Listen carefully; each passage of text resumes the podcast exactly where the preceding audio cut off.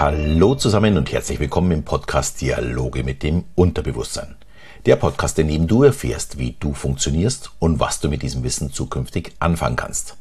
Mein Name ist Alexander Schelle und bevor wir in die Kreativitätstechniken einsteigen, möchte ich heute zuerst aufzeigen, was ich eigentlich unter Kreativität tatsächlich verstehe. So eine allgemeine, eindeutige Definition der Kreativität gibt es leider nicht. Denn es ist genauso schwer, Kreativität zu definieren, wie zum Beispiel eine Seife in der Badewanne zu greifen. Allerdings bringt die Mehrheit der Wissenschaft die Kreativität in Verbindung mit einem schöpferischen Potenzial. Unabhängig davon, ob es sich dabei um eine Problemlösungskompetenz oder die Umsetzung von neuen Ideen handelt.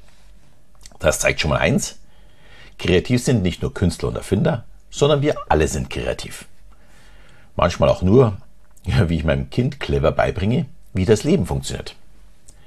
Das Lösen von Problemen, oder sagen wir vielleicht mal ein bisschen besser Herausforderungen, ist genau das, was uns tagtäglich begleitet.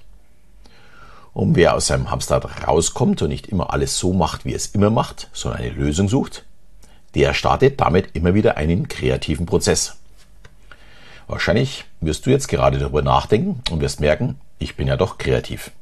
Dann sage ich nur herzlichen Glückwunsch. Ja, in der Kreativität wird natürlich auch geforscht.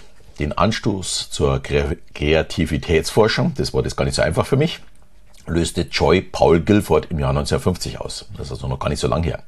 Er behauptete, jeder Mensch hat kreative Anlagen, die er für sich selbst nutzen kann.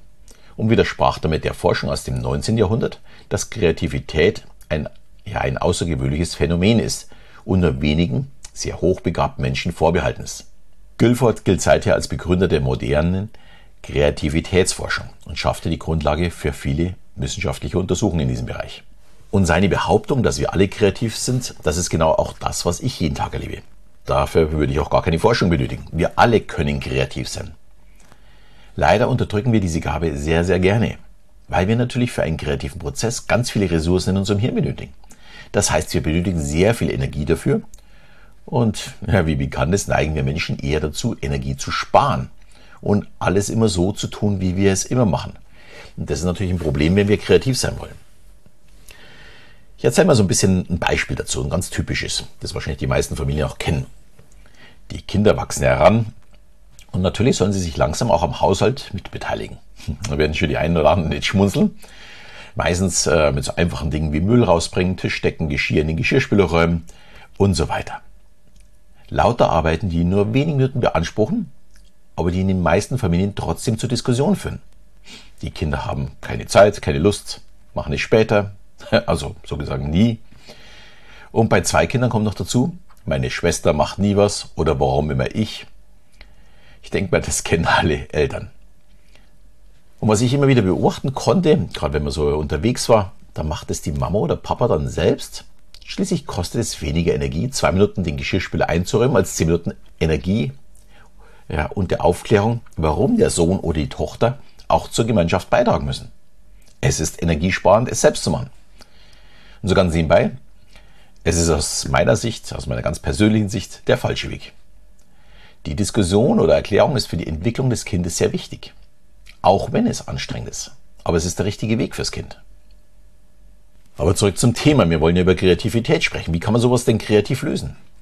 Wir haben zum Beispiel, ich schätze mal, da waren sie so 13, 14, einen Wettbewerb zwischen unseren Töchtern ausgerufen.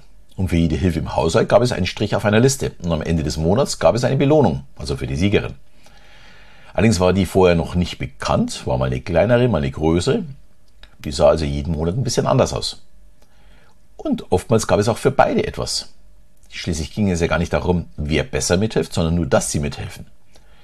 Und das war tatsächlich eine kreative Lösung, die bei uns wunderbar funktioniert hat. Aber sicherlich nicht bei allen funktionieren muss. Dafür sollte man selbst nach einer kreativen Lösung suchen und nicht immer gleich aufgeben und eben alles selber machen. Aber zurück zur Definition der Kreativität. Früher dachten wir, der kreative Prozess findet vor allem in der rechten Gehirnhälfte statt. Heute wissen wir, dass wir für das kreative Denken tatsächlich beide Gehirnhälften benötigen und somit die gesamte Leistungsfähigkeit des Gehirns beanspruchen. Genau genommen ist es ein energiefressender Prozess. Die rechte Gehirnhälfte kramt mit ihren Emotionen in neuen Dingen und versucht Neues zu erschaffen. Es ist ein bisschen so wie in der Trance. Der Da passiert etwas in den schillerndsten Farben. Also es wird so richtig, so ein richtiger Tagtraum. Die linke Seite dagegen bringt diese Träume wieder auf den Boden der Tatsachen zurück, indem sie versucht, Herausforderungen logisch einzufangen. Also die rechte Seite träumt, sagen wir mal, von einem fliegenden rosa Einhorn, es zu erschaffen. Und die linke Seite sagt dann, oh, eine tolle Idee, kann man zwar nicht züchten, aber wir können einen Roman dazu schreiben. Das wäre dann wiederum ein realistisches Vorhaben zu dieser Idee. So ein Prozess kann übrigens nicht nur mit unseren zwei Gehirnhälften durchgespielt werden, sondern es geht natürlich auch mit zwei Personen äh, oder noch mehr. Aber bei zwei Personen übernimmt zum Beispiel eine Person den Part der abgehobenen oder verspielten ja, Sammlung von neuen Ideen und eine Person übernimmt die Aufgabe, was man daraus machen könnte. Wichtig dabei ist, im kreativen Prozess zu sagen, äh, so ein Unsinn, sowas gibt es nicht, das darf man nicht. Also keine Bewertung der Ideen. Dieses muss man wirklich äh, alles zulassen. Zurück zum eigenen Prozess. In unserer Großhirnrinde laufen die Informationen in einem Zusammenspiel unserer ja, Netzwerke zusammen. Zurück zum eigenen Prozess. In unserer Großhirnrinde laufen die Informationen in einem Zusammenspiel unserer Netzwerke zusammen. Es beginnt mit dem Salience-Netzwerk, das unsere Aufmerksamkeit lenkt, mit dem Zusammenspiel mit vielen weiteren Gehirnarealen für unsere Sensorik, die Emotion, ja, und den kognitiven Informationen, unserem Sozialverhalten und auch zu unserem Selbstwahrnehmung bei. Als weiteres benötigen wir unser Ruhestandsnetzwerk. Das benötigen wir für unsere Tagträume, also einen Trostzustand. Und dann gibt es noch das Executive-Netzwerk. Hier arbeitet unser Arbeitsgedächtnis.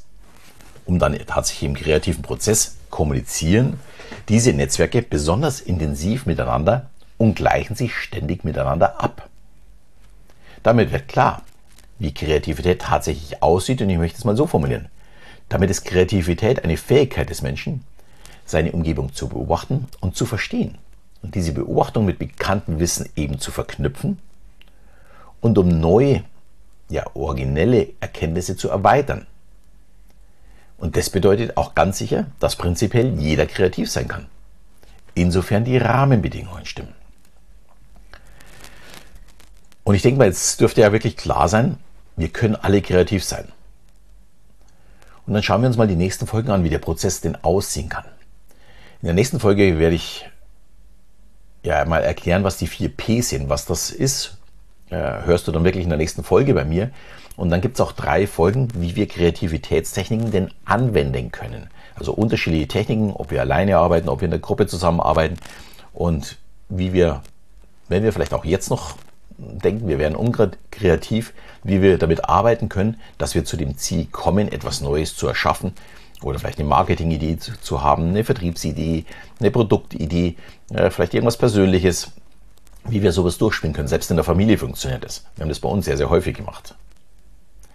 So, wenn du sagst, oh, das gefällt mir richtig gut und du kennst noch jemanden, der ja auch kreativ werden möchte oder äh, dieses vielleicht braucht, weil du sagst, hm, wäre nicht schlecht, wenn wir zusammen äh, kreativ sind, dann teil doch einfach diesen Podcast mit deinen Freunden und ich bin mir sicher, ja, jeder kann von diesem Thema profitieren.